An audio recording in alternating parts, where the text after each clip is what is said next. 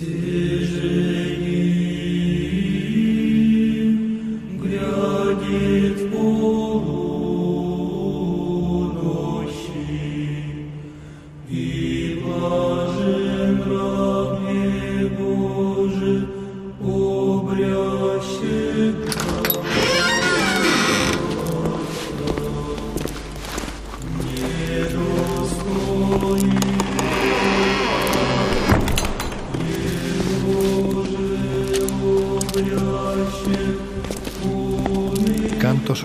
ortodoxos rusos. Qué maravilla. Y el iconostasio de este monasterio, madre mía, es que es precioso. Qué colores. Pues la verdad es que sí, que el colorido es increíble. Oye, ¿y por qué estamos aquí? Bueno, a ver, claro, yo lo sé, pero es importante que nuestros oyentes sepan que el monasterio de Verjoturie, en plenos Urales, tiene mucho que ver con las historias que hoy, bueno, pues que vamos a tratar en el Colegio Invisible. O al menos con uno de sus personajes. Pues aquí el niño, nada, que se ha contagiado con el virus de la mala leche y ha decidido que estaría bien venir aquí, con el frío que hace. Ay, Miguel, qué delicado eres. En fin, que nos hemos venido aquí porque, como dices, es un buen lugar para, para empezar recordando que hay sagas malditas y que algunas están guiadas por personajes bastante misteriosos. Venga, pues, si os parece, vamos a ello. Abrimos las puertas del Colegio Invisible, hoy envejecidas por los siglos, para hablaros de un asunto que yo sé que a Laura le va a molar mucho. Las sagas familiares malditas. Es que es un tema poco tratado, pero además con casos verdaderamente sorprendentes. Así que, si os parece, comenzamos. En los años 60, astrofísicos como Joseph Allen Hynek, asesor de Steven Spielberg en encuentros en la tercera fase, o el francés Jacques Vallée, fundaron un colectivo secreto para investigar las anomalías que se producían en los cielos del planeta. La conclusión a la que llegaron es que la ciencia, en muchos casos, no podía explicar lo que estaba sucediendo. Aquel colectivo fue conocido como el Colegio Invisible.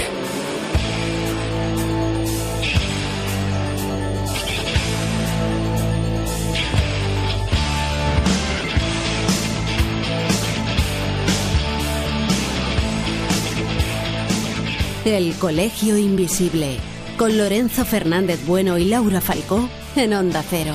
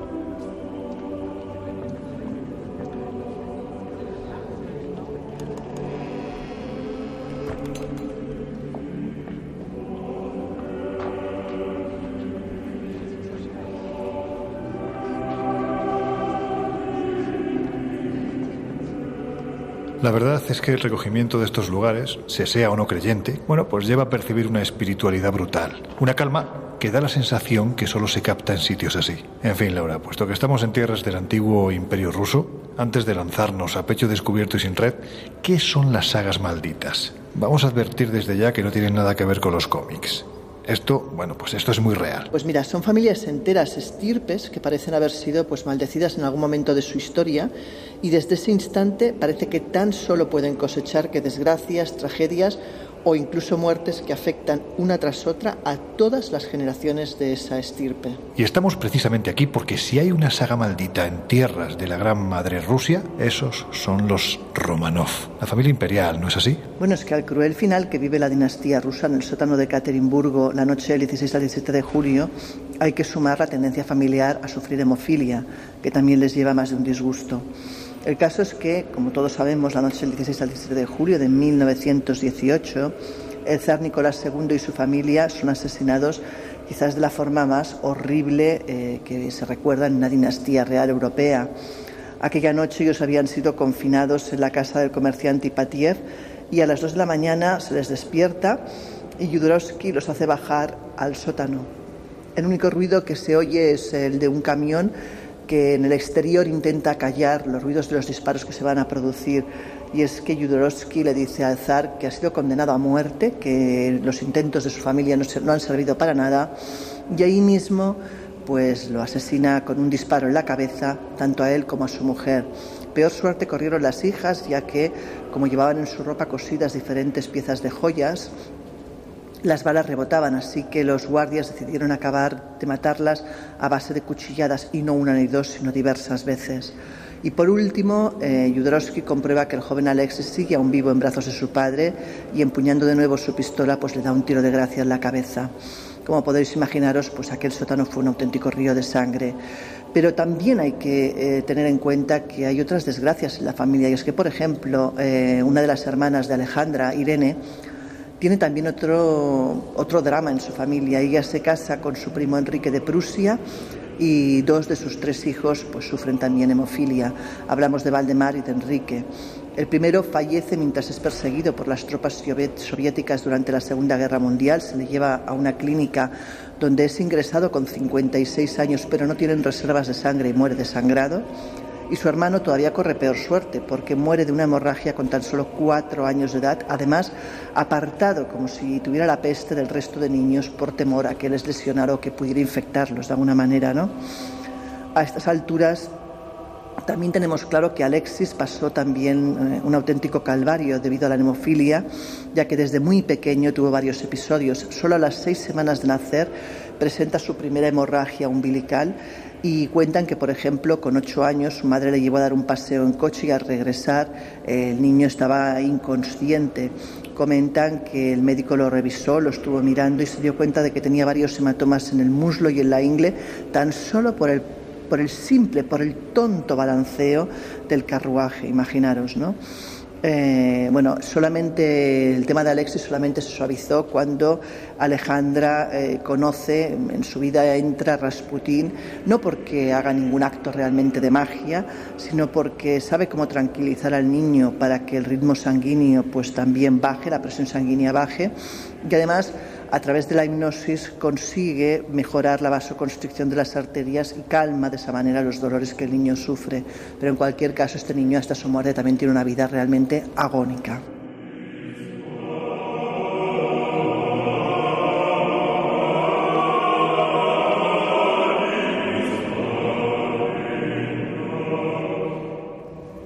Miguel, a ver, ¿Tú crees que realmente se acabó con la familia imperial? Sí, eso está demostrado científicamente por los diferentes análisis que se hicieron a los restos de los miembros de la familia Romanov. Y después del triunfo de la revolución, que dio lugar al nacimiento de la Unión Soviética, lo cierto es que el régimen comunista se jactaba, presumía, del fusilamiento de la familia real. Sin embargo, a finales de los años 20, decidieron ocultar este hecho porque se convirtió en un tabú para el régimen comunista. Porque claro, junto al zar y su familia también habían sido fusilados el médico, el cocinero, el ayudante de cámara, la doncella. Y esto, por supuesto, no era políticamente correcto, porque eran trabajadores y el régimen comunista se consideraba la dictadura del proletariado. Y claro, ¿qué hacía la dictadura del proletariado fusilando al proletariado. Bueno, hoy sabemos que el fusilamiento del zar y su familia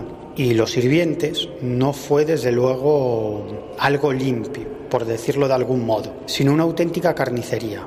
Por ejemplo, las hijas del zar habían cosido sus joyas en el corsé porque estaban convencidas de que se las iban a llevar cuando fueran liberadas por el ejército imperial. Bueno, el caso es que cuando, cuando les dispararon, cuando cuando las fusilaron, eh, pues bueno, esas, esas joyas lo que hicieron es que las balas no, no las mataran, que las, las protegieron, no solamente quedaron heridas. Así que los milicianos bolcheviques lo que hicieron fue rematarlas en el suelo con las bayonetas. La cuestión es que enterraron los cuerpos de los fusilados en dos sitios diferentes y como digo, el asunto se acabó tapando por parte de las autoridades comunistas. Bueno, vale, esto es lo que de una forma u otra se ha ofrecido a lo largo de los años, ¿no? Es la versión oficial, pero lo cierto es que casi desde el mismo momento del fusilamiento, pues empezaron a circular rumores de que algunos miembros de la familia real no fueron asesinados y además lo más importante, que lograron escapar. Se dijo sobre todo respecto a una de las hijas del zar. Sí, se habló y se escribió mucho sobre este asunto hasta que en el año 1991, con el ascenso al poder en la Unión Soviética de la perestroika, se produjo un cierto grado de aperturismo e incluso el gobierno formó un equipo de investigación que localizó una de las dos fosas donde fueron enterrados los fusilados y, y en esa fosa hallaron varios restos, restos que luego fueron analizados y se identificaron a varios de los fusilados, a todos excepto a dos, y entre esos dos que faltaban estaba una de las zarinas, una de las hijas del zar. Y esta circunstancia lo que hizo fue alimentar todavía más las especulaciones respecto a que algunos miembros de la familia del zar pues habrían logrado escapar o bien habrían sido indultados por los bolcheviques. De hecho, varias mujeres aseguraban ser una de las hijas del zar que se habría salvado. Bueno, pero esto duró hasta el año 2007, cuando un equipo de científicos rusos localizó la segunda fosa y ahí los análisis fueron absolutamente contundentes. Los restos que hallaron en esa segunda fosa se correspondían a las dos personas que faltaban en la primera fosa. Así que fin del misterio. La verdad es que el zar y toda su familia fueron ejecutados por los bolcheviques.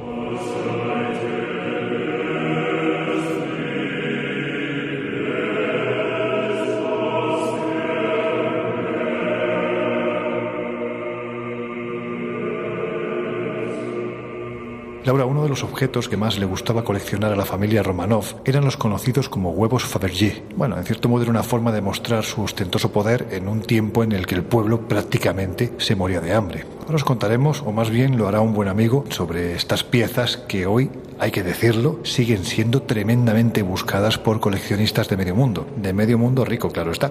Pero antes, ¿qué son y de qué manera aparecen en escena? Pues los huevos Fabergé son en total 69 eh, joyas creadas por Cal Fabergé y los artesanos de la empresa, sobre todo para los zares de Rusia, pero también para algunos miembros de la nobleza y de la burguesía industrial y financiera de la época. Hablamos de los años 1885 hasta 1917. Son auténticas obras maestras de la joyería, fueron en total 69, de los cuales solo se conservan 61, y yo creo que quien mejor nos puede hablar de la maldición de estos huevos en particular de uno, es José Manuel García Bautista, nuestro gran amigo y investigador sevillano. Así que voy a darle la palabra a él y él nos va a explicar de qué va esto de la maldición de los huevos Fabergé. La maldición de los Fabergé es poco conocida y sin embargo es una de las que más trascendencia han tenido dentro de lo que es el siglo XX. Pero llegamos a una época en la que toma mucho poder el monje Rasputín. Y el monje Rasputín primero es el que pronostica para la familia real que cuando él muriera también iban a desaparecer los Romanov. A ellos se le une la maldición del último Fabergé, el último huevo regalado. Dijeron o dijo que con ese huevo no iba a haber ningún otro, que sería el último que vieran los ojos de la familia imperial. Y así esos negros pronósticos pues se iban a cumplir. No se sabe exactamente el número real de piezas. Se creen, como comentaba, que fueron 56. Pero ese último es el huevo maldito, con el que se acabó la época de los Ares y el esplendor de épocas pasadas de todo lo que era la familia imperial. Se tornó en represión y muerte tras ello.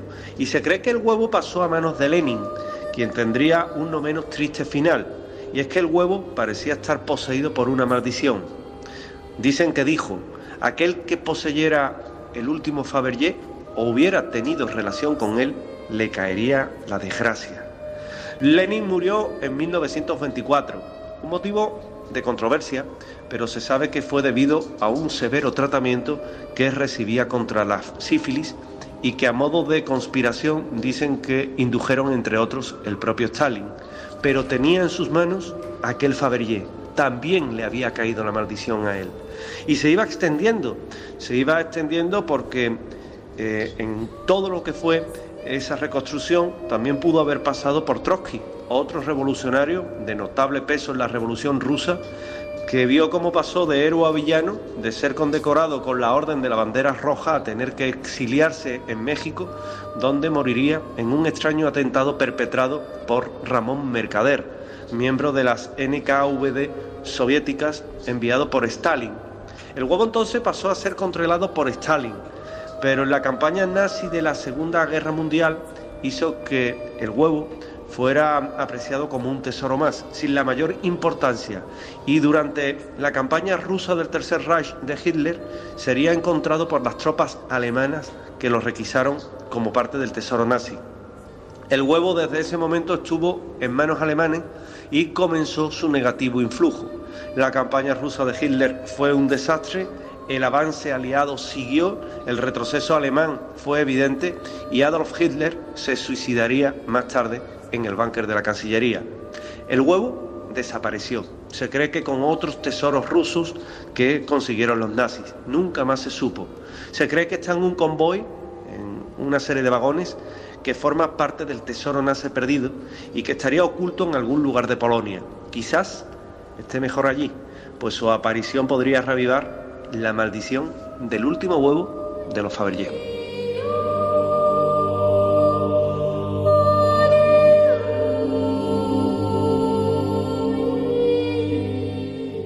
Tiene un punto importante de ironía. Te dejas una pasta en los huevos para que encima estén malditos. Como diría un político de antaño, manda idems. En fin, que si estamos aquí, como decíamos hace unos minutos, es porque en este monasterio estuvo durante un tiempo ese personaje misterioso del que todavía, puesto que es muy misterioso, bueno, pues no os hemos dado el nombre. Ahora mismo, si os parece, hablamos de él.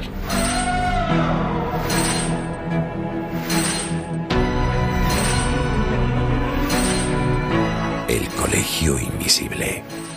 El periodismo de misterio ya está aquí, en Onda Cero.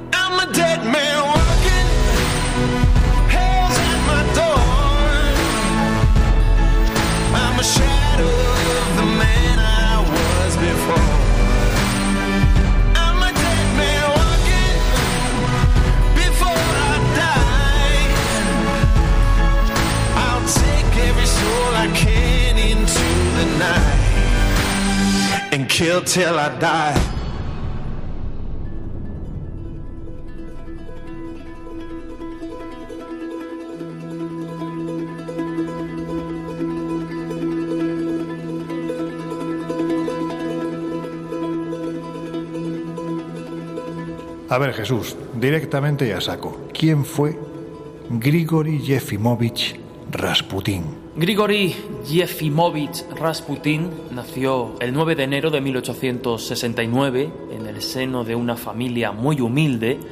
Y es que la vida en Prokroskoy, no sé si lo pronuncio bien, imagino que, no, así que que me perdonen por favor como siempre con, con los idiomas, era bastante precaria esta localidad de Siberia, situada a más de 2.000 kilómetros de, San Petersburgo, pues no ofrecía gran alternativa a los jóvenes que muy pronto pues empezaban a darse a la fiesta, a la bebida, eh, caían en problemas con, con, el alcohol y en el caso de Rasputín también con el robo, aunque sí que es cierto que su carrera como ladrón se vio truncada muy pronto en beneficio en este caso de la carrera como místico y profeta. Y es que cuando su vecino lo pilló robando su, su cerca, le propinó tal paliza a Rasputin que el propio agresor, en este caso la víctima del robo, llegó a asegurar que tras los golpes eh, su vecino Rasputín se había vuelto bastante extraño y que se había quedado como, como imbécil, palabras textuales, pero no era eso ni mucho menos. Se debía a que pues determinados sentimientos estaban aflorando en el monje loco, el que más tarde sería conocido como el monje loco. Así que en el año 1897 Rasputín peregrinó al monasterio de San Nicolás de ver Yutorie en busca de guía espiritual y desde entonces pues nada sería igual. Esta visita cambió su vida para siempre, así que el semianalfabeto Rasputín que volvió a la aldea eh, hacía cosas bastante diferentes, atendía a los oficios divinos, rezaba con fervor y su fama pues lógicamente no tardó en extenderse y llevar a que a su alrededor se formase un grupo de fieles que se reunía en su propia casa en una capilla que habían montado bajo, bajo el establo para cantar y leer el Evangelio. Como digo, pronto corrieron los rumores, esta vez eh, de que Rasputín podía pertenecer a un movimiento sectario que consideraba que Cristo podía encarnarse en cualquier hombre, ya fuese este letrado o iletrado, y el pecado, es decir, a través del pecado, podía llegarse al arrepentimiento y la salvación. Así que durante sus celebraciones nocturnas en lugares subterráneos, pues los seguidores de, Rasputín cantaban, danzaban, se flagelaban y llegaban a un estado de éxtasis ritual que concluía pues con con una orgía.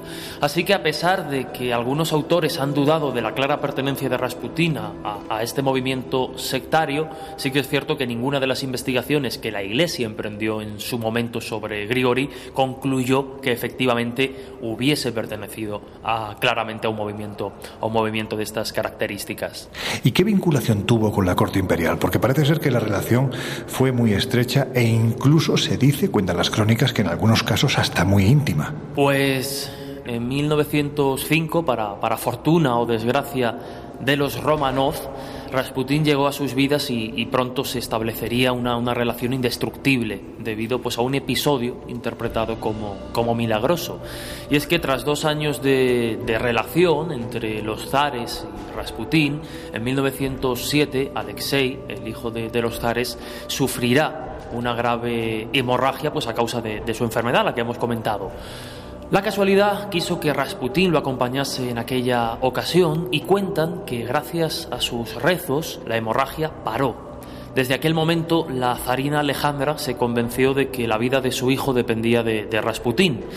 Rasputín en aquel momento insistía en rezar, rechazaba los fármacos, lo que pudo tener incluso un efecto beneficioso, una carambola del destino, ya que para calmar los dolores del hijo de los zares se le administraba ácido acetil salicílico, lo que hoy conoceríamos como, como aspirina, pero que entonces pues no se sabía que licuaba la sangre. Se ha apuntado que Rasputín compartía el don de detener las hemorragias con otros campesinos que habían aprendido o habían desarrollado esta técnica con el ganado, presionando sobre ciertos vasos sanguíneos para disminuir el flujo de la, de la sangre. Un secreto, bueno, pues que eh, estos sanadores guardaban celosamente. También se ha dicho que el hecho de que las hemorragias cesaran en su presencia pues fue fruto de la casualidad, de la coincidencia. En fin, ahí están las diferentes interpretaciones, pero como decíamos, a partir de este momento la vinculación de Rasputín a la familia real sería, sería muy férrea.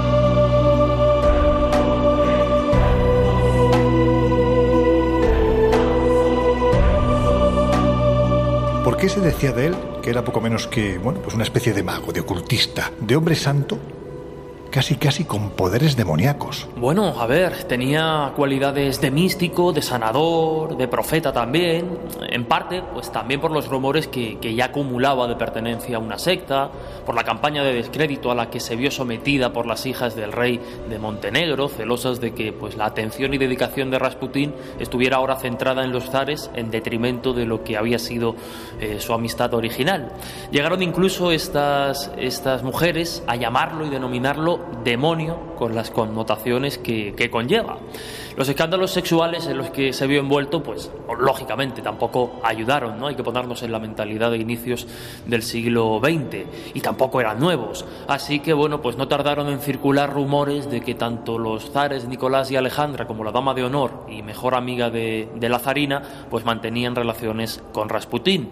Rumor que se acrecentó y ganó fuerza cuando se filtraron unas cartas de la emperatriz dirigidas al monje loco en las que se decía, solo deseo una cosa, dormir durante siglos sobre tu hombro mientras me abrazas.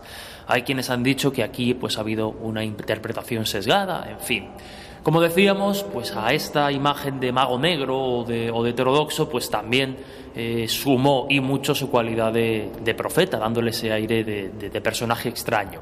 Profecías sobre el fin del mundo, sobre su propia muerte o el fin de la propia monarquía que aparentemente acertaron. Decía así, zar de la tierra de Rusia, si tú oyes el tañido de las campanas que te anuncian que Rasputín ha sido asesinado, debes saber esto si han sido tus parientes quienes han provocado mi muerte, entonces ninguno de tu familia, ninguno de tus hijos o de tus parientes quedará vivo dos años después de mi muerte. ¿Y cómo murió? Bueno, tras su pésima influencia para los zares y los escándalos relacionados con sexo y alcohol eran cada vez más, más comunes, pues la corona se desacreditaba ante el pueblo al tener relación con este personaje. Así que los monárquicos vieron en Rasputín un peligro para la monarquía.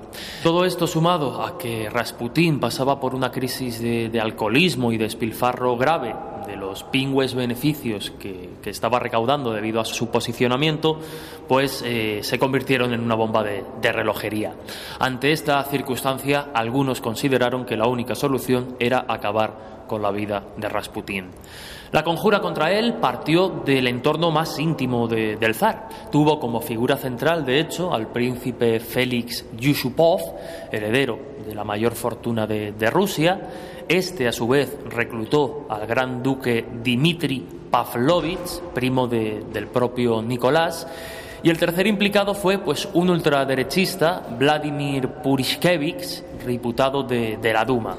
Así pues, el 29 de diciembre de 1916, el príncipe Félix eh, atrajo a Rasputín a su palacio eh, con la promesa de que iba a ver a una, a una conocida que, que fascinaba a Rasputín.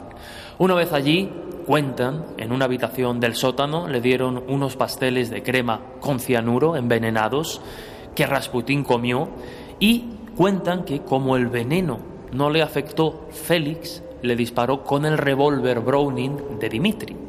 Creían que Rasputín había muerto, pero no. El monje loco se levantó e intentó huir por el patio trasero del palacio. No hubo tiempo ya que Puriskevich disparó su pistola, en este caso le acertó dos veces y finalmente acabaron con la vida de Rasputín. Trasladaron el cuerpo en un coche y lo lanzaron al río por un agujero en el hielo.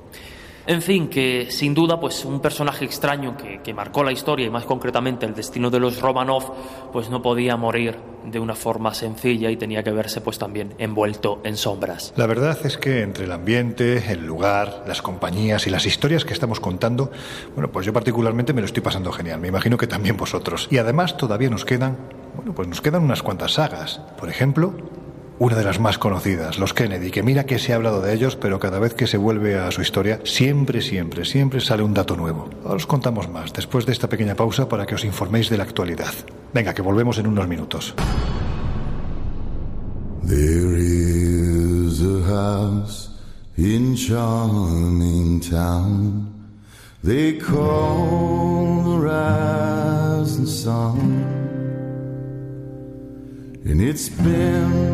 The ruin of many a poor girl. In me, oh God, I'm one. En unos minutos volvemos a abrir las puertas del colegio invisible en Onda Cero. Lord, I'll be home today, but I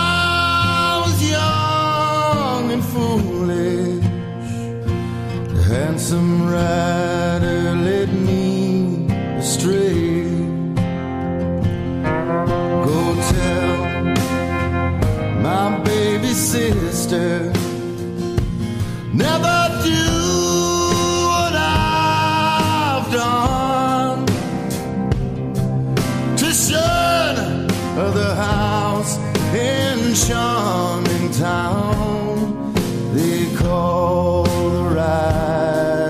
rising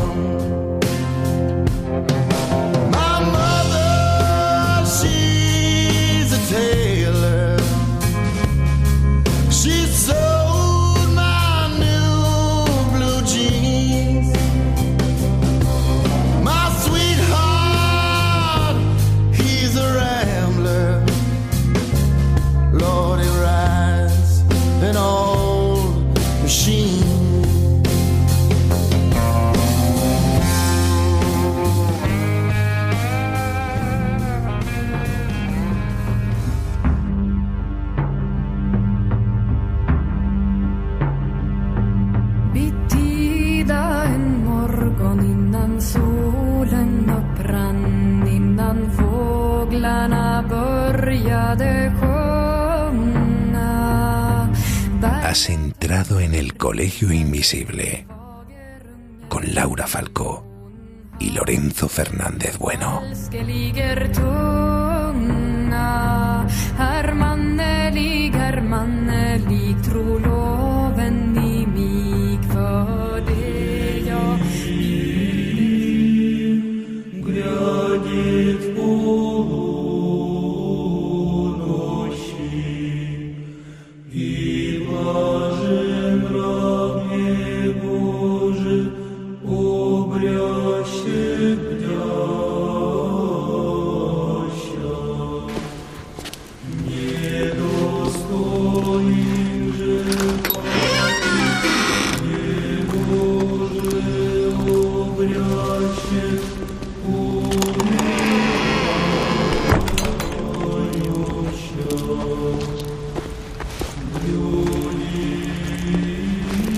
Es bonito el lugar, el entorno, estos monasterios centenarios. La verdad es que me recuerdan a los que vimos este verano en Bucovina durante ese viaje a Rumanía que hicimos siguiendo los pasos de uno de mis personajes favoritos, ya lo sabéis, de Drácula. Y además lo hicimos con otros 20 amigos del Colegio Invisible, ¿verdad? Pues sí, la verdad es que tiene un cierto aire. Ay, qué recuerdos. En fin, que seguimos hablando de un asunto sobre el que se han prácticamente podemos decir vertido ríos de tinta, pero que parece poseer argumentos más o menos sólidos como para pensar que es posible la existencia de poderosas sagas que de un modo u otro han quedado malditas por la fatalidad. Los Kennedy, por ejemplo, vamos si te parece a remontarnos a sus orígenes. Pues sus orígenes son irlandeses. Patrick Kennedy y su esposa Bridget Murphy zarparon de Irlanda rumbo a los Estados Unidos en el año 1849. Y como muchos otros irlandeses de la época, pues huían del hambre y de la escasez que por esos años campaban por Irlanda y, y bueno, huyeron en busca de nuevas oportunidades, en este caso a Estados Unidos. Y algunos años después, en 1858, vino al mundo el hijo de este matrimonio irlandés, al que bautizaron como Patrick Joseph Kennedy.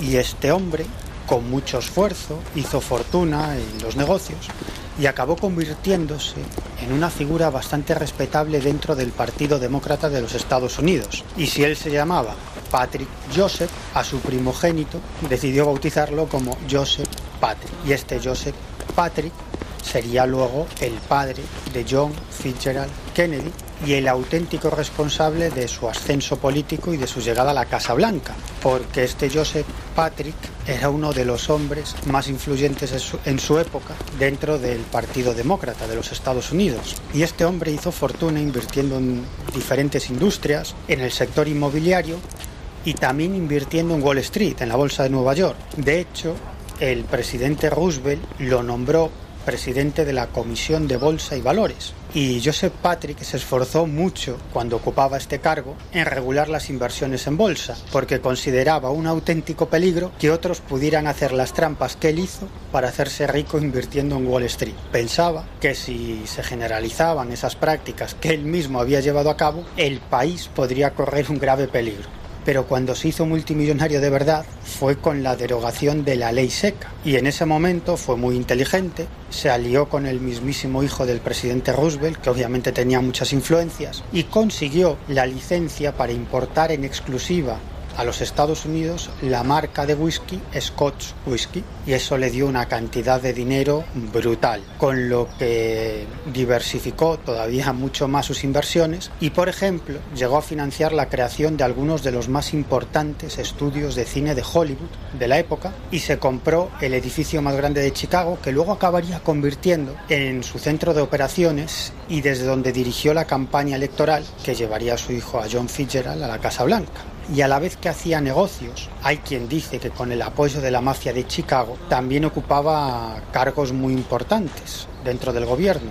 Entre otros cargos fue presidente de las comisiones marítima, de seguridad y de comercio de los Estados Unidos y también fue durante un tiempo embajador de los Estados Unidos en Gran Bretaña. John Fitzgerald Kennedy, do solemnly swear.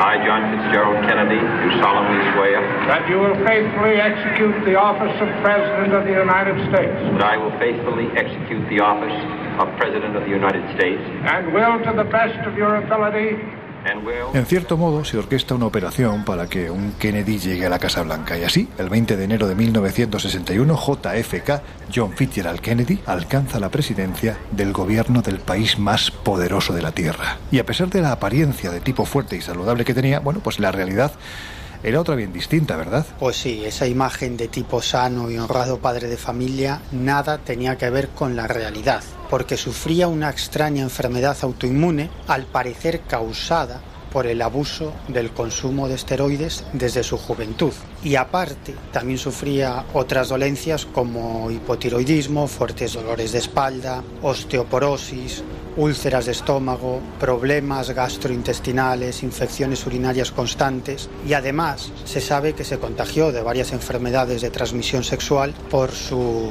desenfrenada afición al sexo, que mitigaba con numerosas amantes y se sabe que también con prostitutas. Y además de todo esto, durante el tiempo que ocupó la presidencia de los Estados Unidos, está constatado que consumía 10 fármacos al día y que además inyectaba unos 10 miligramos de testosterona todos los días. Y hacía esto, bueno, para tener el vigor y la fuerza necesaria para ocuparse de los asuntos de la presidencia. Ya veis que, que esa apariencia de tipo sano no tenía nada que ver con la realidad, ¿no? que era un tipo que sufría bastante. Y en cuanto a cómo llegó a la presidencia, bueno, lo cierto es que Kennedy consiguió la candidatura a la presidencia porque su padre movió todos los hilos para conseguir los apoyos necesarios en el Partido Demócrata. Y luego se gastó muchos millones de dólares en la campaña electoral de su hijo. Pero su jugada maestra fue pactar con San Giancana, que era uno de los más poderosos jefes de la mafia y que controlaba con mano férrea los poderosos sindicatos de diferentes sectores de la industria. Y el trato al parecer fue el siguiente. Si la mafia y los sindicatos controlados por la mafia movilizaban a su gente para conseguir los millones de votos que necesitaba John Fitzgerald, su hijo, para llegar al despacho Val, él se encargaría de que su hijo hiciera la vista gorda respecto a las actividades de la mafia e incluso se encargaría de que su hijo paralizara varias investigaciones federales en curso sobre las actividades criminales de la mafia. Bueno, así es como ganó John Fitzgerald Kennedy la presidencia de los Estados Unidos. Bueno, pues ahora si te parece vamos directamente a la maldición. ¿Por qué se habla de maldición cuando nos referimos a la familia Kennedy? Si miramos su historia desde John Fitzgerald Kennedy y su hermano Bobby que fueron asesinados, pasando por Rosemary Kennedy que sufrió una lobotomía, o sus otros cuatro miembros que murieron en accidentes aéreos, la verdad es que tal como afirmaba Ted Kennedy, parece que una maldición pesa sobre toda esa familia y que realmente la arrastran hasta el día de hoy, porque de hecho en pleno siglo XXI esa maldición parece continuar. Tenemos, por ejemplo, a Cara Kennedy, hija de Ted, que muere a los 51 años de un ataque cardíaco haciendo ejercicio en el año 2011, o a Mary Kathleen eh, Kennedy, que se ahorcó en el año 2012, o a Saoiris Rosine Kennedy Hill, que es la nieta de Bobby, de 22 años, que fue encontrada muerta por sobredosis eh, también el pasado mes de agosto. Es decir, realmente una auténtica mm, escabechina, un auténtico drama de familia. El 22 de noviembre de 1963 es asesinado en Dallas y su muerte, como no podía ser de otra forma, se ve envuelta de, gran polémica. Vamos, que la autoría del crimen va y viene y lo sigue haciendo todavía hoy, después del tiempo que ha pasado, ¿no? Bueno, es que existen múltiples teorías sobre la muerte de Kennedy y algunos apuntaron a la mafia, otros a disidentes cubanos y al final, sobre todo los conspiranoicos nunca llegaron a aceptar la versión oficial de que fue Lee Oswald. En cualquier caso, a esto hay que sumar además la teoría de una sola bala, llamada por parte de los críticos la teoría de la bala mágica, que fue introducida por la Comisión Warren para explicar cómo los tres disparos realizados por Lee Harvey Oswald fueron los causantes del asesinato del presidente. ¿no? Esta teoría sostiene que una bala, conocida como la C-399, fue lo que ocasionó todas las heridas no fatales tanto en el presidente Kennedy como en el gobernador John Connally, lo cual, pues me parece un poco surrealista, de hecho, porque según cuentan esas heridas no fatales van desde la herida que sufre el presidente en el cuello, pasando por el pecho, la muñeca y el muslo de Connally, lo cual Hombre, realmente no parece demasiado sencillo. En cualquier caso, la controversia también estuvo sobre la cantidad de disparos, aunque la comisión concluyó con que habían sido tres. Y por último, también tenemos quizás la mejor filmación de esa escena, que fue la que realizó Zapruder. Y él se encontraba sobre un pilar en el lado oeste de la pérgola de hormigón en el John Nerley Bryan y desde ahí podía observar muy bien la calle Elm Street y la plaza del Sí. El caso es que eh, en esa grabación pues se puede ver muy bien el paso de la limusina del presidente, cómo rodea la esquina de la calle Houston y hasta que se le pierde de vista pues debajo del paso de las vías de ferrocarril con los subsiguientes disparos y con eh, lógicamente pues todo lo que ocurrió en aquel momento. Oye, ¿y la CIA no tuvo nada que ver con esto? Porque, bueno, parece que siempre se echa la culpa a la siniestra agencia de inteligencia norteamericana. Pues hoy en día yo creo que no hay ninguna duda de que la CIA estuvo implicada en el asesinato de Kennedy. La verdad es que durante el tiempo que ocupó la presidencia se ganó poderosos enemigos. Por ejemplo, en contra de las recomendaciones de su padre, que había pactado con la mafia para que ganara las elecciones de los Estados Unidos, pues Kennedy decidió acabar con la mafia porque consideraba que era un Estado dentro de un Estado. Y por si fuera poco, la CIA y la mafia resulta que habían llegado a acuerdos para asesinar a Fidel Castro y esto hizo que las relaciones entre las dos organizaciones se estrecharan peligrosamente hasta el punto de que altos cargos de la CIA luego pasaban a trabajar para la mafia y al revés, familiares de los jefes de la mafia acababan ocupando puestos importantes dentro de la CIA. De hecho, Kennedy nombró a su hermano Robert fiscal general solo para que acabara con la mafia. Y claro, os podéis imaginar que los miembros de esta organización criminal se la tenían jurada a Kennedy, porque sabían que ellos lo habían llevado a la presidencia y ahora quería acabar con la mafia. Este era uno de sus problemas, pero es que por otro lado también se le metió entre ceja y ceja acabar con la CIA y reestructurar todo el organigrama de los servicios de inteligencia, porque consideraba que la CIA era una organización ya tan grande, tan enorme y con tantas influencias y con tanta información que ya era un poder absolutamente incontrolable por el gobierno y actuaba por su cuenta. Y bueno, luego también querían su cabeza los disidentes cubanos, los exiliados cubanos, que creían con razón que los había abandonado en ese intento de invasión de la Cuba castrista por Bahía de Cochinos. Invasión que, por cierto, había organizado y financiado la CIA. Bueno, por todo esto no es difícil encontrar la conexión entre todos estos grupos. La mafia, el exilio cubano y la CIA. Todos conspiraron para matar al presidente John Fitzgerald Kennedy. Y pistas y evidencias hay muchas. Por ejemplo, Marita Lawrence, que fue una asesina de la CIA y por cierto examante de Fidel Castro, esta es una historia de película, bueno, pues Marita Lawrence tuvo que declarar en la comisión oficial del Congreso de los Estados Unidos que investigó el asesinato de Kennedy. Y en esta comisión, Marita, muy nerviosa, dijo que no podía decir nada porque temía por su vida y sorprendentemente no la presionaron, no la obligaron a hablar y la dejaron marchar. Bueno, algunos años después se armó de valor y confesó que días antes del asesinato de Kennedy se había reunido en una casa de seguridad de la CIA en la pequeña Habana de Miami con Lee Harvey Oswald, el único acusado del asesinato de Kennedy, y tres importantes agentes de la CIA, Orlando Bosch, Frank Stargis y Pedro Luis Díaz Lanz. Estos estaban preparando los detalles del asesinato de Kennedy bajo la dirección de Howard Hunt. Howard Hunt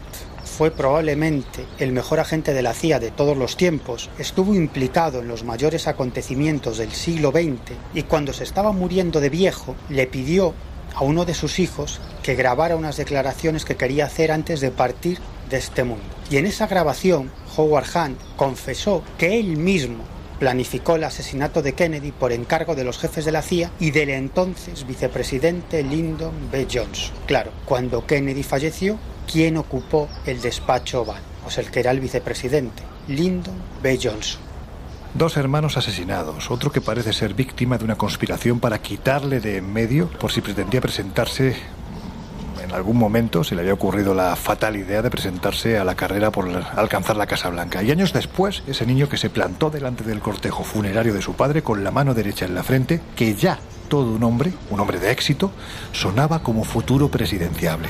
John John, el heredero del glamour de los Kennedy. Y al parecer también, bueno, pues de esa maldición. Ahora vamos a ello. Antes, ahí os dejamos unos minutos con una de nuestras músicas esenciales.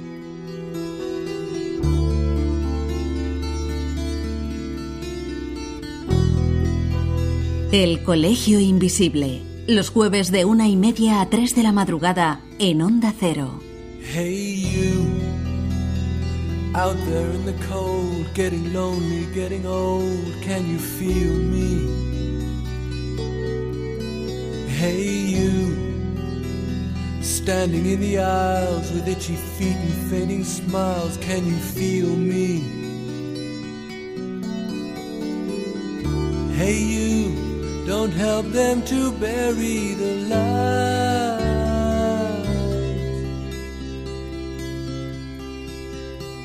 Don't give in without a fight.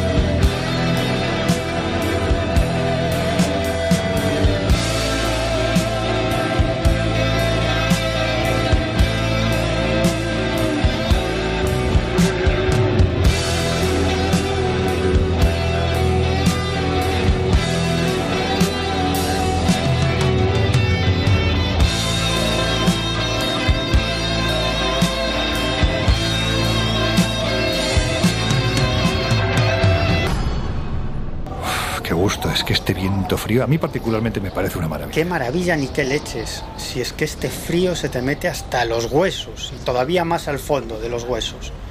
Joder, si es que me voy a quedar tieso como un pajarillo. Ay, qué gruñón eres, Miguel. Parece mentira que seas del norte. En fin, Jesús, vamos si te parece hablar de la figura del último gran Kennedy, John John, para que de una forma u otra entendamos mejor lo incomprensible de las causas de su muerte. Pues sí, John Fitzgerald Kennedy Jr. vino al mundo el 25 de noviembre de 1960, tan solo dos semanas después de que su padre fuera elegido presidente de los Estados Unidos. Hijo, por tanto, del presidente Kennedy, de su esposa Jacqueline, el que sería conocido como el príncipe de América, tuvo que cargar sobre sus hombros desde muy jovencito con, con la tragedia que, que parecía perseguir a su familia y a su apellido. Tras el asesinato de su padre en Dallas, la imagen del saludo que John John Kennedy realizó ante el féretro de, su difunto padre sigue impregnada en la memoria de los estadounidenses, al igual que la otra foto muy famosa en la que se le ve a, él mismo jugueteando a los pies de, del presidente Kennedy en el despacho oval de la Casa Blanca. Pero por si fuera poco, unos años después, de nuevo hubo de enfrentar la muerte por asesinato de un pariente muy cercano con el que tenía mucha relación, en este caso su tío Robert Kennedy, que bueno, pues seguía alargando la sombra de la maldición de los Kennedy. No obstante, eh, John John Kennedy supo sobreponerse a tan difíciles circunstancias, aunque alejado, eso sí, de, del mundo de la política, o al menos directamente. No le gustaba hablar del asesinato de su padre, al que se refería como el presidente Kennedy, y no acababa de comprender tampoco por qué generaba tanto interés en, la gente. Le encantaban los deportes de riesgo y parecía no, no temerle a nada.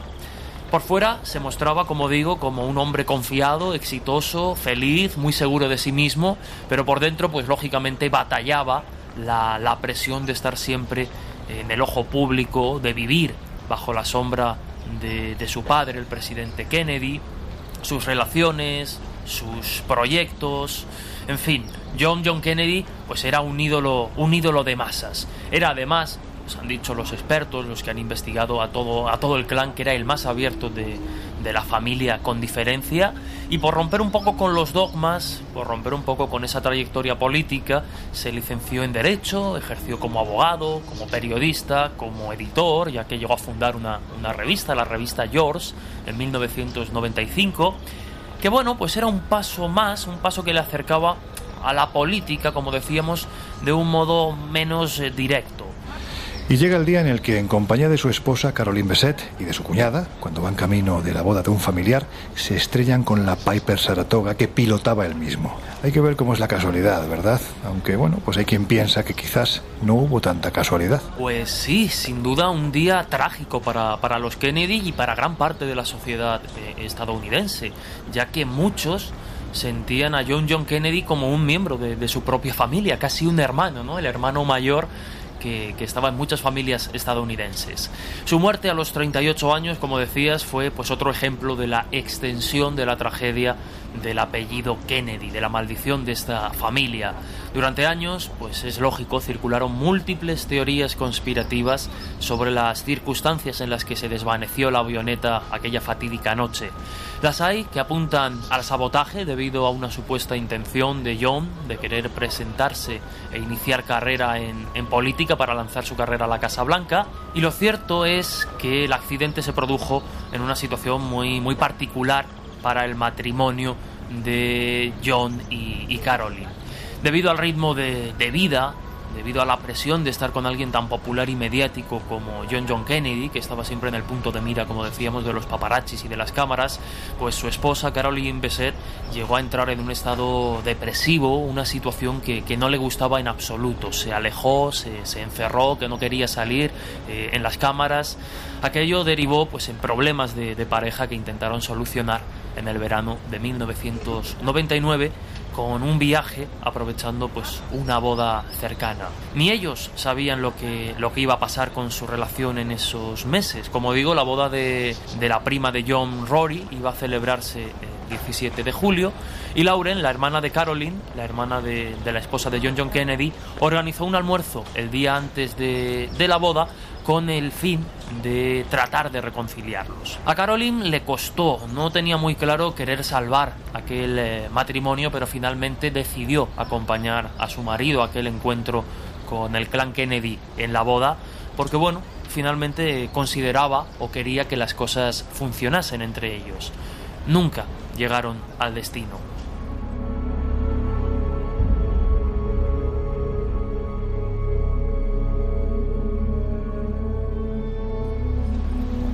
La avioneta que John John Kennedy había estrenado tres meses antes despegó a las 8.38 minutos de la tarde desde Nueva Jersey rumbo a la boda de, esa prima. John Kennedy pilotaba a ojo, no les acompañaba el instructor de vuelo Jay Biederman, que, que, en ese momento no estaba disponible, y posiblemente por tanto ese fuera el primer vuelo de John John Kennedy sin copiloto, sin el asesoramiento, sin la orientación de alguien experto. Había además una densa bruma que, dificultaba la visión, que de hecho retrasó algo el despegue. No acabó nunca de, disiparse y unos minutos después pues el avión se estrellaba. Cuando las autoridades marítimas hallaron el avión, tarea que les llevó más de dos días, los tres cuerpos estaban en sus asientos sujetos por el cinturón de seguridad. El reporte final de la Junta Nacional de Seguridad en el Transporte de Estados Unidos, publicado un año después del suceso, explica que el accidente ocurrió probablemente porque John John no pudo mantener el control del avión mientras se precipitaba al agua en medio de la noche debido a una desorientación espacial. A medida que John John se alejaba de la costa y se sumergía en la noche oscura y con neblina, pues perdía las referencias visuales que le permitían mantener la orientación. Esto en un piloto aún inexperto pues pudo resultar fatal. Así el avión pues se adentraba en una especie de, agujero negro en el que no es posible identificar el horizonte, en el que se pierde el sentido de lo que es arriba y lo que es abajo, y en fin, bajo esas condiciones pues el oído interno, que es el que regula nuestro equilibrio, también el cerebro, dejan de interpretar los movimientos correctamente y se produce la desorientación. La muerte de John F. Kennedy Jr., John John Kennedy, el príncipe de América y sus acompañantes en aquel fatídico accidente, también irresponsable por, parte del propio Kennedy, según los expertos, conmocionó a la sociedad estadounidense y ampliaba, por tanto, la maldición que parecía rodear a esta familia maldita. Hubo quien dijo que fingió el accidente y además hace muy poquitos días, con motivo de las elecciones estadounidenses, resurgía el nombre de John John Kennedy entre algunas fake news asociándolo e incluso señalándolo como el propio Quanon, un tema pues del que ya se habló hace poquito tiempo en el colegio invisible. ¿Tú crees que a sabiendas de que un Kennedy se presentaba a la carrera por lograr la Casa Blanca, es decir, era un futurible muy claro, muy tentador, ¿tú crees que lo quitaron de en medio? Y si es así, ¿quién lo hizo? Supuestamente, claro está, porque además, si hubiese alcanzado la presidencia, seguramente se habría interesado por la información de inteligencia relativa al magnicidio de su padre. Y claro, pues esto podía ser muy molesto. Bueno, desde el mismo momento de su muerte surgieron muchas teorías de la conspiración. Es cierto que John John estaba meditando hacer carrera política.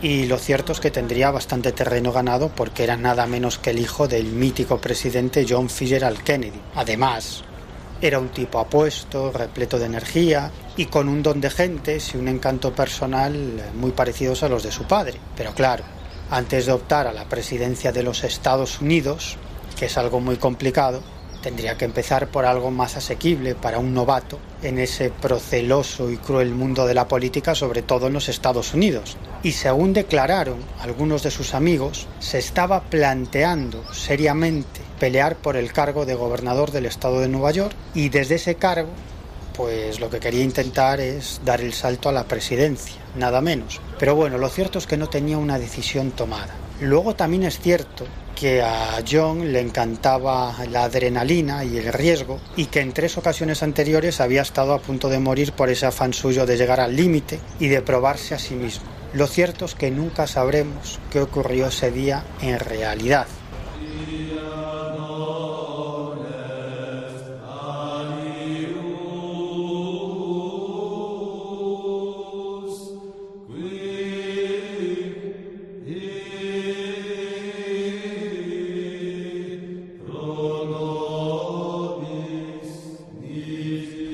A dejar a los Kennedy, que bueno, pues ya se ha hablado mucho de ellos y estoy convencido de que eh, en los próximos años se seguirá haciendo mucho más. Pero en fin, si os parece, vamos a dejar a un lado a la considerada familia real estadounidense, en cierto modo, para hablar de la maldición que supuestamente aqueja a la familia real europea, esta sí, auténtica, más longeva y poderosa de todas, los Habsburgo. A ver, Laura, venga, ilústranos. La leyenda nace en pleno siglo XIII en el cantón suizo donde se levantaba el castillo de los halcones, conocido también como el castillo de Habsburg, que es de hecho el que da nombre a la dinastía, la dinastía de los Habsburgo, ¿no?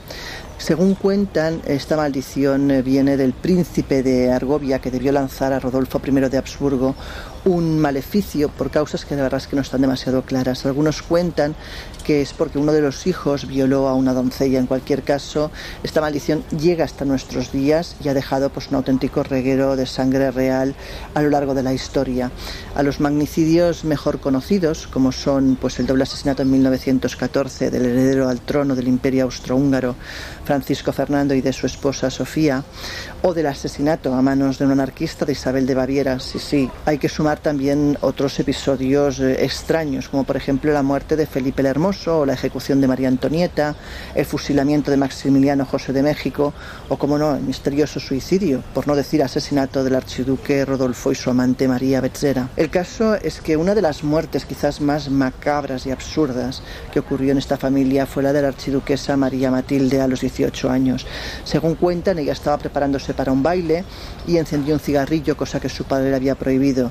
En ese momento entra su padre en la estancia y ella intenta esconder ese cigarrillo detrás de la falda sin acordarse que las faldas de aquel momento eran almidonadas con glicerina para mantenerlas abombadas. Claro, la glicerina es altamente inflamable. Lo que ocurrió es que en cuestión de segundos la pobre mujer pues, se convirtió en una auténtica antorcha humana, muriendo poco después eh, pues, por causas de las quemaduras, como os podéis imaginar.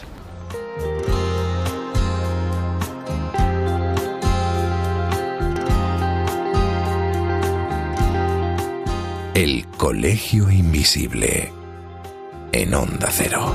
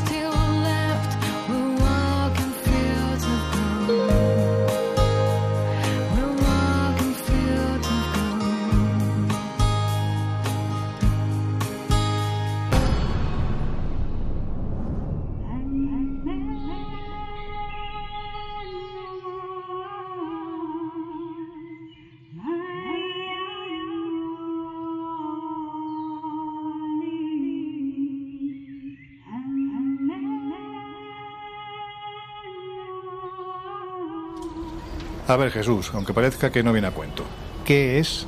Atento a la pregunta, ¿eh? ¿Qué es la Iglesia de la Cienciología? Uf, un tema complicado, siempre rodeado de, de polémica, a medio camino entre el movimiento religioso y el movimiento sectario.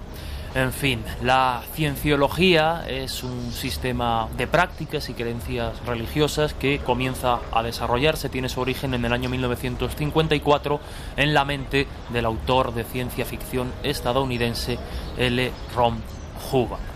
Hubbard inicialmente desarrolló un programa de ideas que llamó Dianética, que fueron propagadas por la Fundación Dianética con gran acogida en, sus inicios, pero bueno, la fundación pronto quedó en bancarrota y Hubbard perdió los derechos de lo que él había bautizado como Dianética, la ciencia moderna de la salud mental en 1952.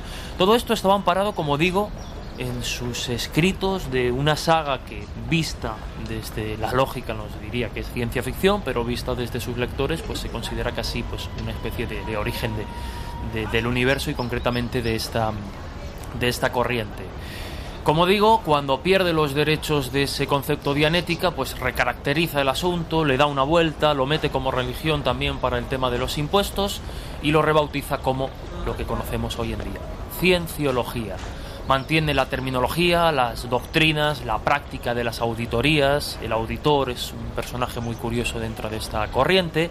Y como digo, la cienciología predica que los humanos somos seres espirituales inmortales, que hemos olvidado nuestra verdadera naturaleza y lo que tienen que hacer mediante estas auditorías con, con nosotros, con los que se acercan a, la cienciología, es rehabilitar eh, espiritualmente a la persona, eh, hacer a los practicantes que revivan hechos o experiencias traumáticas, a menudo olvidadas, y todo esto con el objetivo de liberarlos de la carga negativa o de los efectos limitadores y así pues mejorar su vida presente y futuro. Es muy conocida por tener grandes nombres del mundo del espectáculo y no solo del mundo del espectáculo y del cine, sino de otros, eh, de otros sectores y como decíamos, sobre todo por esa polémica de quienes hablan de la cienciología como movimiento religioso y los que con los argumentos en la mano hablan de ella como secta. Y ahí va la relación con este asunto. ¿Es cienciología parte de la maldición de la familia Travolta? Me imagino que me vas a decir que no, que hay más elementos para pensar en la susodicha maldición, pero en fin, parto de la idea de que quizás, bueno, pues aunque es una pequeña porción, esta iglesia, entre comillas, puede ser parte de ella. Pues no, no es la cienciología exactamente la maldición, aunque pudiera serlo. Pero en cualquier caso sí que es verdad que es una familia también a la que le persigue las desgracias, ¿no? Eh, la última en padecer esas desgracias ha sido la mujer de John Travolta, hablamos de Kelly Preston, también actriz ella. Y no es la primera vez que un fallecimiento tiene lugar en el en el entorno de esta familia. De hecho, cuando John Travolta estaba grabando Gris, su novia de aquel entonces, la actriz Diana Hyland, también falleció por culpa de un cáncer. Eh, su hijo, Jet, que fue fruto de la relación pues, de, él con Kelly Preston, nació en 1993, eh, desgraciadamente aquejado de autismo y también con constantes convulsiones. De hecho, este pobre chico aparecía muerto en la bañera de su casa de Bahamas en el año 2009, a la edad de 16 años, tras golpearse la cabeza pues, con la bañera. Así que la vida de John Travolta, aunque pueda parecer desde fuera de color de rosa, no lo ha sido ni mucho menos. Pues ya que estamos de lleno en el mundo del cine, antes de continuar, escucha. This is Enter the Dragon, the first martial arts film produced by a major Hollywood studio. John Saxon is Roper. He was in it for the money. U.S. karate champion Jim Kelly as Williams. He was there because he had no choice. Black Belt Hall of Fame undisputed martial arts champion and international film star Bruce Lee. Esto que hemos oído es el tráiler oficial de la película Enter the Dragon, una película protagonizada por, bueno, pues yo creo que aunque esté en inglés habéis oído los ruiditos típicos de, del cine de, aquel entonces, especialmente de, de ese cine de conflicto. Es evidente que estaba protagonizada por Bruce Lee. Otra saga y otra aparente maldición, ¿verdad? Pues mira, según se cuenta, durante su vida en China, el padre de Bruce Lee, hablamos de Li Chuen, hizo enojar a unos mercantes chinos que le maldijeron diciendo que toda su descendencia moriría muy joven. De hecho, su primer hijo muere muy joven y esto le asusta terriblemente y cuando nace Bruce le ponen un nombre que para ellos es femenino con el fin de intentar ahuyentar los malos espíritus, pero no lo consiguen. De hecho, el héroe de las artes marciales fallece a los 32 años, el 20 de julio de 1973, y las circunstancias son bastante sospechosas. De hecho, se llega a rumorear que igual la mafia tenía que ver en en esa muerte. Pero también muere su hijo, Brandon Lee, tiempo después en el set de grabación de la película The Raven por un error, bueno, catastrófico, ¿no? Y es un error a la hora de revisar pues eh, que la pistola que tenía que apuntarle llevaba balas de fogueo y no balas reales y es una bala real la que le atraviesa y evidentemente le causa la muerte. ¿Cómo fueron los últimos meses de vida del actor y por qué podía desear la mafia la muerte de Bruce Lee? En la autopsia consta que murió de un edema cerebral pero se llegó a rumorear que había sido desde una muerte por drogas, intentando encubrirla con algo más digno, como que los verdaderos culpables de esa muerte había sido la mafia china, porque Lee se había negado a pagarles dinero para su protección, como solían hacer los millonarios chinos, ¿no? También hay una teoría que afirma que pudo ser la mafia italiana porque no se contó con ellos a la hora del estreno en Hollywood y otros llegan a decir que Bruce Lee podía haber sido víctima del toque de la muerte, es decir, el golpe de Mac, que fue perpetrado días antes y con efecto retardado por un maestro de arte marcial kung fu.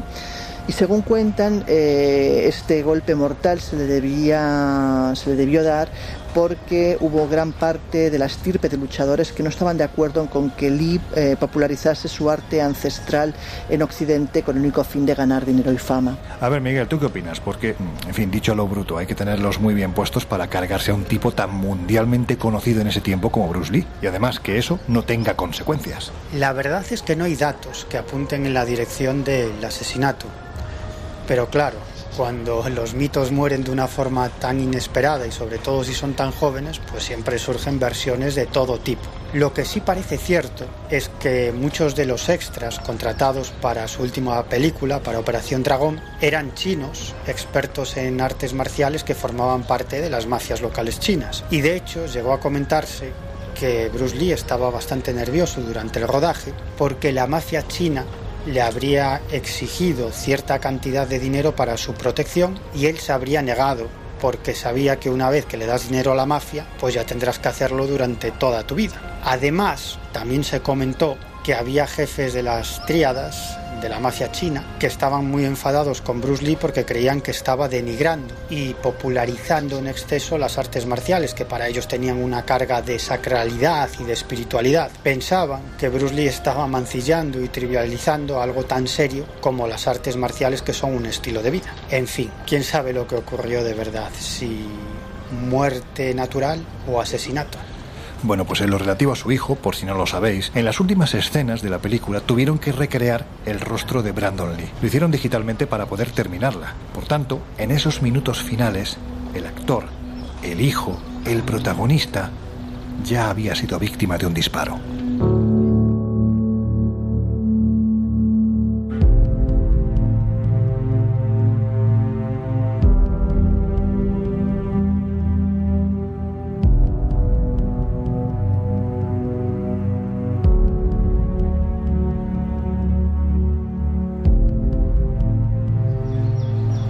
Mira que tú y yo somos de gustos góticos, pero lo de la familia Modlin, bueno, pues riza el rizo, ¿no? ¿Qué tipo de maldición los envuelve? Pues esta es una historia extraña que ocurre en España y que lleva a creer realmente que algo extraño sucedió con esta familia.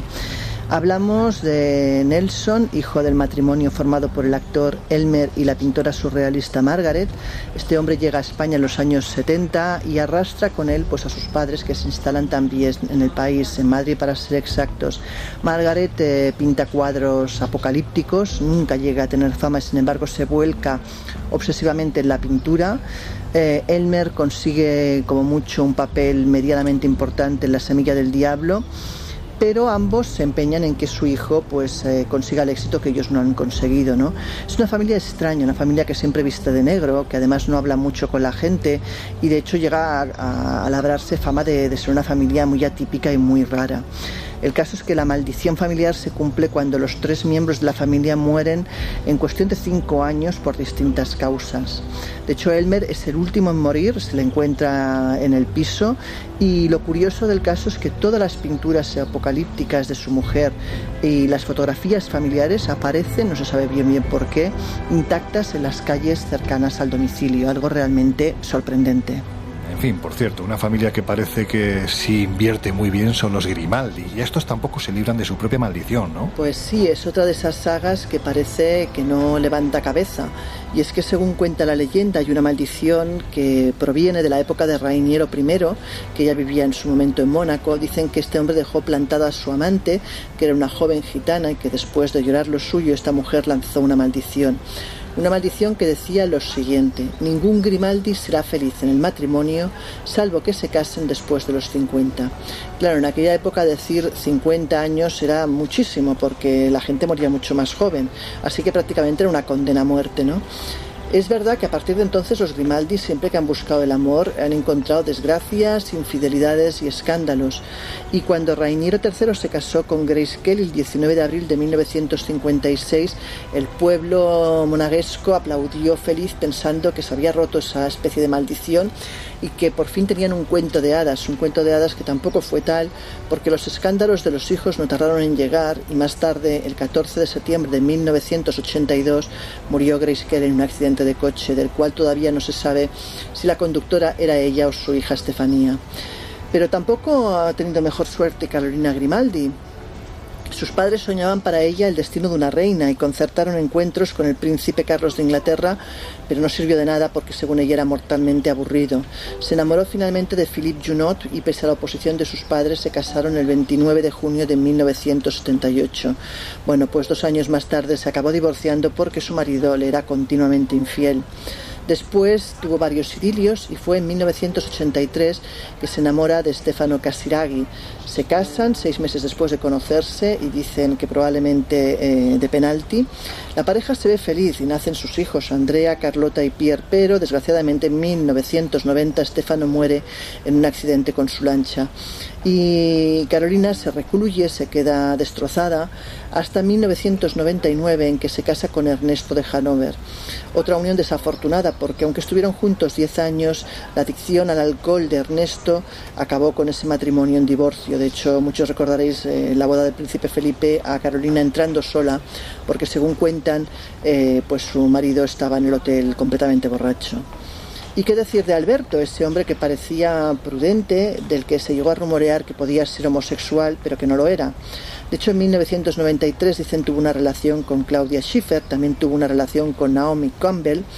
Sin embargo, en 1992 ya empezó con sus escándalos y es que Tamara Retolo eh, le puso una demanda por paternidad, una demanda que decía que su hija Yasmín era hija de Alberto y una prueba de ADN lo confirmó.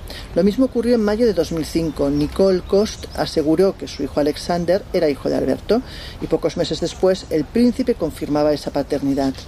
El caso es que el 1 de julio de 2011 eh, parecía todo fantástico. Alberto se casaba con Charlene Whitstock, una africana guapísima, una deportista mm, espectacular. Pero días antes de la boda, por lo visto, esta mujer estuvo a punto de huir porque trascendió que su futuro esposo había tenido otro hijo ilegítimo con un amante. El caso es que se vio obligada a firmar un contrato nupcial que le exigía al menos dar un heredero a la corona y pasar cinco años casada. Dicen que el día de la boda se habló de ella como la princesa prisionera y que en la luna de miel, aunque fueron juntos a África, se hospedaron en hoteles distintos. De hecho, en 2014 nacieron la princesa Gabriela y el príncipe Jacques, pero eh, de hecho se dice que mientras Alberto reside en Mónaco, su mujer lo hace en Francia. Y por último, Estefanía Grimaldi, la reina del papel couché de los escándalos. Ella eh, fue culpabilizada en su momento de la muerte de su madre en 1982. Tuvo varias relaciones, a cual más tormentosa, y en el 91 inicia una relación con su guardaespaldas personal, Daniel Ducré, del cual nace su hijo primogénito, Luis. Sin embargo, eh, aunque Rainiero nunca aceptó a este hombre y no le dejaron ni meterse en los actos de la familia real, eh, pues eh, más tarde, cuando tuvo a los hijos, no quedó más remedio que que su hija eh, se casara con él. Sin embargo, poco tardaron en aparecer fotos de Ducre siendo infiel con una bailarina de striptease. Estefanía vuelve entonces a las relaciones fugaces y bueno, luego se lía con otro guardaespaldas, el que tiene a su segunda hija, Camille Marie Kelly, y tras varias relaciones más conoce a otro de sus maridos, a Adam López, que es un acróbata portugués, pero que también acaba en divorcio. Y nuevamente, pues Estefanía ha terminado sola y la verdad es que el amor no parece brillar en esa familia.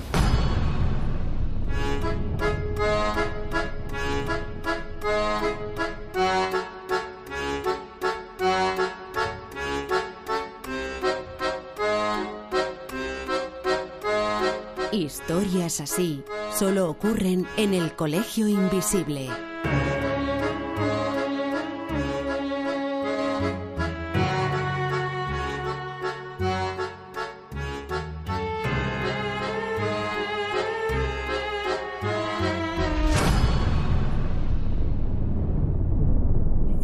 Sunshine when he's gone. It's not warm when he's away. Bueno, bueno, bueno. A ver, familia, en este caso no familia maldita. ¿La fama puede influir a la hora de que se cree una maldición alrededor? Quiero decir, la sobreexposición, la vida sedentaria de estas sagas, el poder que amasaron, puede ser el elemento clave para que si no existe la maldición, ya haya quien se preocupe de que la haya, o realmente estamos hablando de mala suerte, de, bueno, serás poderoso pero sufrirás, pues eso, una de cal y una de arena. ¿Qué pensáis? Hombre, es posible pensar que la fama, las envidias y quizás la sobreexposición que tienen estas familias a todo, a los medios de comunicación, a la gente, no ayuden en nada a llevar una vida normal y que pues igual son más proclives a, a todo, a las infidelidades, más proclives a los suicidios, a los excesos. Pero claro, cuando tanta fatalidad se ceba sobre una misma saga, y eso rompe incluso la estadística, te empiezas a preguntar qué es lo que hay detrás, ¿no? Bueno, yo creo que, efectivamente la, la fama puede influir muy mucho a la hora de que se cree una, una maldición, pero de una forma yo creo que bastante sencilla. Pensemos en que figuras como las que hemos comentado, por ejemplo el caso de John Fitzgerald Kennedy Jr., eran figuras hiperexpuestas a los medios de comunicación, por lo tanto, se conocían, o al menos en gran parte, muchísimos detalles de su carrera. Si nosotros, cada uno de nosotros, repasamos nuestra biografía, seguro que encontramos rachas de mala suerte o rachas que nos van mal. Lo que pasa es que, claro, no se ven sometidas al escrutinio público de miles o millones de personas que puedan establecer una relación con todos los datos de nuestra vida. Insisto, ni siquiera nosotros mismos lo hacemos. Pero cuando nos enfrentamos a perfiles de este tipo, a perfiles muy populares, pues es lógico que mucha gente se dedique a, elaborar, a trazar esas biografías y a encontrar en ellas pues elementos que no nos son ajenos a ningún ser humano, pero que en el caso de las personas famosas, populares e importantes pues adquieren una dimensión una dimensión tremenda, ¿no? Bueno, yo creo que por desgracia la fatalidad se ceba a muchas personas y en muchas familias, pero claro, cuando esa familia o esas personas son mundialmente conocidas, pues siempre surge el tema de las maldiciones, la cuestión de las conspiraciones, pero es que como decía aquel, vivir supone que te puedes morir en cualquier momento. Y por eso todos los seres humanos buscamos la seguridad, que es algo muy humano, aunque sepamos que esa seguridad es inexistente. Por eso la mayoría de los padres quieren que sus hijos sean funcionarios, por la seguridad de un sueldo para toda la vida. Pero la verdad, la auténtica verdad, es que la única seguridad es la seguridad social y ya cada vez menos.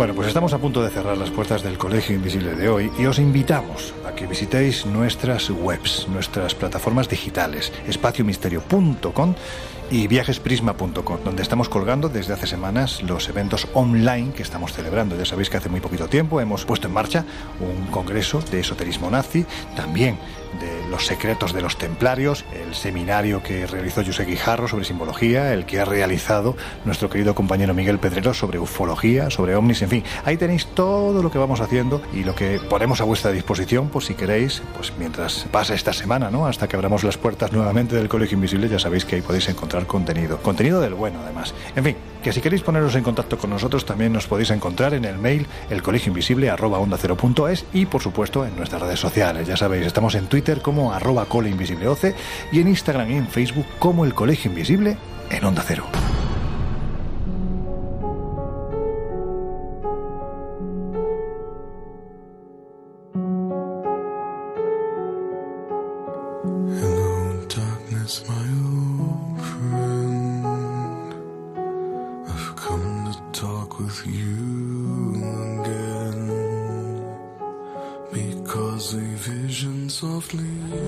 ¿Existen realmente las maldiciones?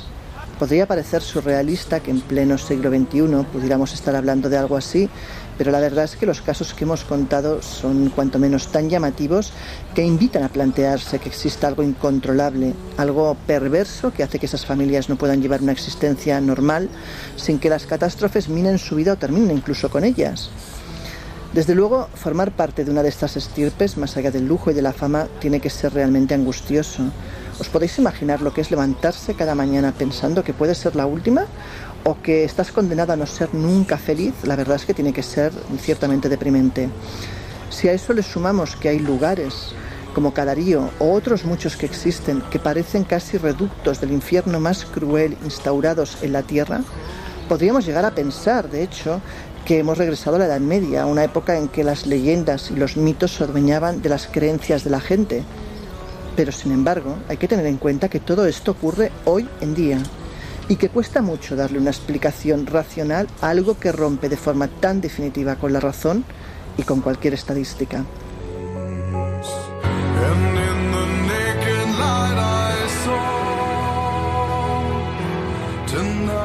Hay un dicho que afirma que la curiosidad mató al gato. Y si es así, por lo menos por lo que a mí se refiere, cuanto más lejos estén estos lugares y estas sagas de mi vida, mucho mejor. Cerramos una semana más las puertas del Colegio Invisible. Hasta la próxima semana.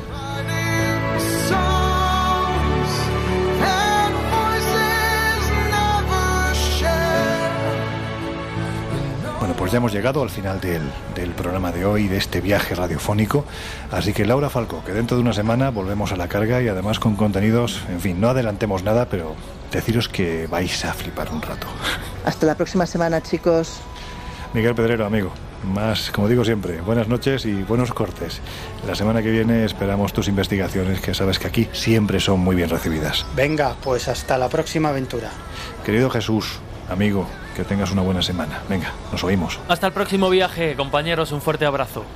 Y a vosotros os dejamos ya con el gran José Luis Salas, ya sabéis, la voz de la madrugada. Así que deciros que os convocamos de nuevo a que entréis con nosotros en el Colegio Invisible dentro de una semana. Mientras tanto, que seáis muy, muy felices.